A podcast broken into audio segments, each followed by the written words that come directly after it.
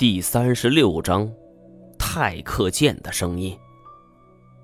我和太监在这边仔细勘察了一下路径，发现不远处有一道峡谷。说是峡谷，其实很窄，有点像山体撞击所产生的裂痕，有一个小小的缓坡，通往上边。虽然不知通向哪里，但是完全可以试试看。这往上走的话。这多少能离地面近一些吧。金锁跑过绳索，我在这边绑好，架好了一座绳桥。这每个人都顺着绳桥爬了过来。金锁用安全扣将程天侯背在背上，是不费吹灰之力的，也顺利通过了。不得不说，有时候这小子的身形跟他的体型是完全不相称，因为。他实在太敏捷了。当大家全部顺利通过之后，我对他们讲了我与太前的遭遇。当得知秦天觉已死的时候，这程天侯竟然一下充满了精神，是哈哈大笑，笑声回荡在四周。再配上他那扭曲的表情，心中想法是展露无遗。虽然大难不死，我却有着很大的遗憾。这秦天觉和段和风都死了，我又该向谁打听这文天涯的下落呢？这次来到完颜成林的皇陵，除了一盘录像带之外，是没有任何收获。但是也许正是因为这样，才让我格外看重他。休息了一会儿之后，我们便顺着山体的裂痕走去。除了金锁身体较胖，擦得浑身是伤之外，我们这一路上还算是顺利。当看到久违的阳光从山体裂缝中照射进来，成天侯大哭。但除了他，我们谁都没有这份心情了。经历了这么多，我的内心早已释怀了。行洛出来后，第一件事则是扭开水瓶，将手绢沾湿。擦拭着脸上的污痕，我走了过去，对他这次鼎力相助表示感谢。行洛则是顽皮的眨着眼，喊我以身相许。我一愣，这丫头从来没开过这种玩笑啊。他说这是逗我的，我也笑了。发现行洛属于那种很专注的女孩，她在迷宫中甚少言谈。出来之后，又变得跟普通女孩没什么两样，这前后是判若两人。也许正是这种做事专注的态度，才成就了她吧。金锁也走了过来，哎，美女，咱毛爷你是别想了，这要要不考虑考虑我吧？这一样的价格，不一样的实惠。这锁爷上秤，这比他多一百来斤呢。这加量不加价，怎么样？行洛却是撇了撇嘴，说他不喜欢吃肥的。留守在上面的人见到我们出来后，是赶紧联系医院送我们过去。孙胖子却是冷笑两声，自己背着手就走了。但是金锁和行洛都只是轻伤，两人上了点药水就没事了。但是我和太前不得不留院观察。而最严重的程天侯是一度被送入了 ICU。那个时候，我还在想，这万一程天侯也挂了，不知他老爸所一手创立的商业帝国将由谁来掌权呢？金锁虽然没大碍，但是每天还是来医院看望我和太前。这一天还带来了一个录音机，我们终于可以知道这磁带中的秘密了。随着“呲啦呲啦”的播放音开始，里边终于有了声音。一开始是一段极具时代特色的背景音，一个清脆响亮的男声喊道：“第六套全国人民广……我靠，毛爷，这你是不是吹牛逼呢？这感情这大金锅的皇家保险柜里，这这就放着这广播体操的录音带吗？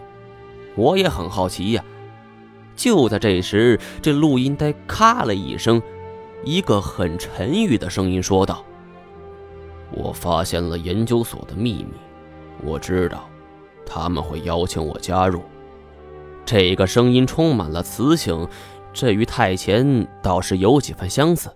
他轻笑了一下，哼，不过这都太疯狂了。他们杀了很多同伴，我也知道，这些实验都成功了。好吧，我不知道该怎么说。重来，咔的一声，录音重新开始。我是泰克剑。第一句话出来，我惊的一下子就坐了起来。再看向太前，他更是恍然大惊。这我还从来没在他脸上看到过这么夸张的表情。他缓缓下床，走到了录音机旁。最近，我们都收到了一封奇怪的信，上边有江湖救急的标志，三道爪印撕碎一根羽毛。我按照信上地址。来到了蒙古草原深处的一处研究所，一个老人接待了我们。他请我帮忙寻找一种类似龙的生物，并且给我指明了位置。这是一个很奇怪的地方，都是大石头围着。这大石头围成了一座阵势，确实还有点门道。不过那个老头已经给我指出窍门，所以我并没费多大力气。后来我才知道，这所谓的龙不过就是一条体型巨大的千足虫，很恶心。但是老先生却志不在此，他的目的，并不是要这千足尸毛的尸体，也不是要这个标本，而是这黄陵棺材地底下所压着的东西。太前摁动打火机，点了一支烟。唉，说出来。未必有人相信，这是有关古代皇帝修炼长生不老之术的。哼，这也有人信。修炼长生不老之人已经在棺材里了。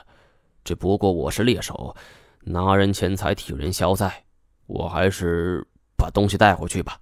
虽然这个跟猎手这行没什么关系。回到研究所后，我把东西都给了老先生。这个时候，我才知道他叫严显江，自称是国内很有名的教授。但是我并不买账，拿了钱我要走，但是他却并不同意。接着，我脑海中便浮现出了当时的画面：X 研究所内杂草丛生，已是一片破败的景象。严显江与泰克见两人对面而坐，哼。我知道你的本事，也只有我才能让你与众不同。泰克见不说话，只是冷冷的看着严显江。你想想看，永生，这是一个多么诱人的话题呀！自从人类文明史诞生在地球上，有多少人追求过长生不死？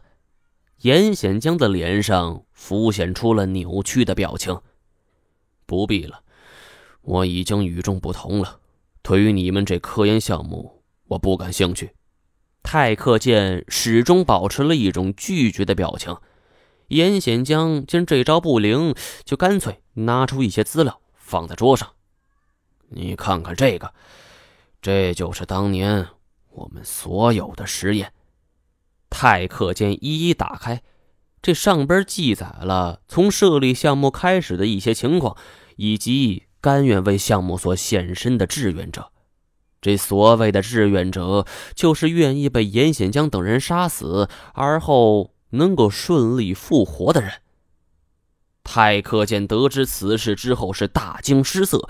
虽然干我们这一行的手下所杀的动物那是不计其数，但是面对一个活生生的人，那确实很少有人能够下得去手啊。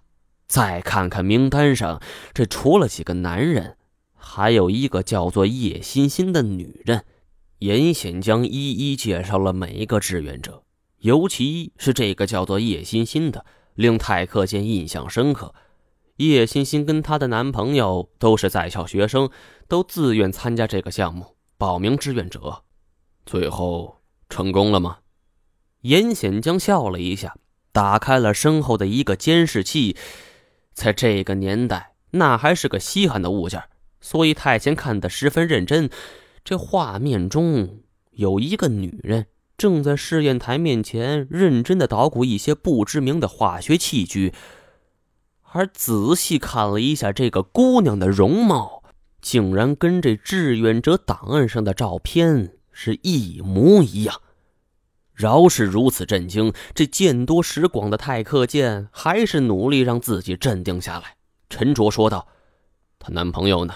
严显江摘下眼镜。仔细擦拭着，失败了。怎么处理的？这杀人可不是儿戏呀！泰克健猛然觉得，眼前这个全国知名学者忽然变得无比可怕。哼，两年前我们做了第一批实验，这叶欣欣的男友就是当年的实验品，失败了，人死了。严显江重新戴上眼镜，这眼睛里居然还浮现出了一丝笑意。泰克见舒了一口气，半晌才道：“这跟杀人有什么区别？亏你还说的这么轻松。”“不对，不对，我们都是杀生的，这不用站在道德制高点上来要求我。人跟动物能一样吗？哼，有什么不同？”这地球上先有动物，后有的人，这不过咱们人类是后来居上罢了。而且，她男朋友是自愿献身的，这科学实验本来就有风险，这我们都知道。但是你所杀的动物，经过动物的同意了吗？所以相比较之下，我觉得我们做的还是挺对的。泰克见直摇头，他的学识有限。没办法，更加有力的反驳严显江。这个时候，严显江又加了一把火：“你想想看，我们现在只不过是杀几个人，这实验成功后，我们造福的将是全人类，而且你的名字也会在科学界大放异彩。你想过没有？你平时做这些事情是见不得光的，但是我们联手。”你的大名就会出现在斯德哥尔摩兰厅，这是多么令人激动人心的事儿啊！泰克见冷笑一声：“哼，我虽然没什么文化，但是我知道有一句话叫做‘道不同不相为谋’。”说完，抬脚便走。等一下，严显江叫住泰克健，他叹了口气儿：“好吧，你既然不愿意。”我们也不强求，但是我们最近要去一趟昆仑山，那里有很多高原猛兽，想请你沿途保护我们，这个应该没问题吧？泰克想都没想，是一口回绝。他在回去的路上途经师傅老家，便去拜访一下，可没想到此时发生了一场大变故，在九十年代。全国开展了一场轰轰烈烈的打击违法犯罪运动。这泰克剑的师傅因为偷猎盗猎被当地公安所逮捕。幸亏这泰克剑是身手了得，钻进了茫茫深山，才侥幸逃过一劫。回到家中，为了避免殃及家人，泰克健托朋友送自己的妻儿去了外地。而此刻，这妻子的老师文衍生。却主动找上门来，一见面，这文隐生就开门见山说：“最近他组织了一支科考队，就想请这泰克健出山。泰克健想到以这科考队身份作为掩护，警方也不容易查到自己。而且这文隐生是妻子的老师，这个面子他得卖，所以便一口答应。到了约定的时间。”泰克健赶去去和科考队会合，可是万万没想到，这支由十二人所组成的队伍里，竟然有严显江。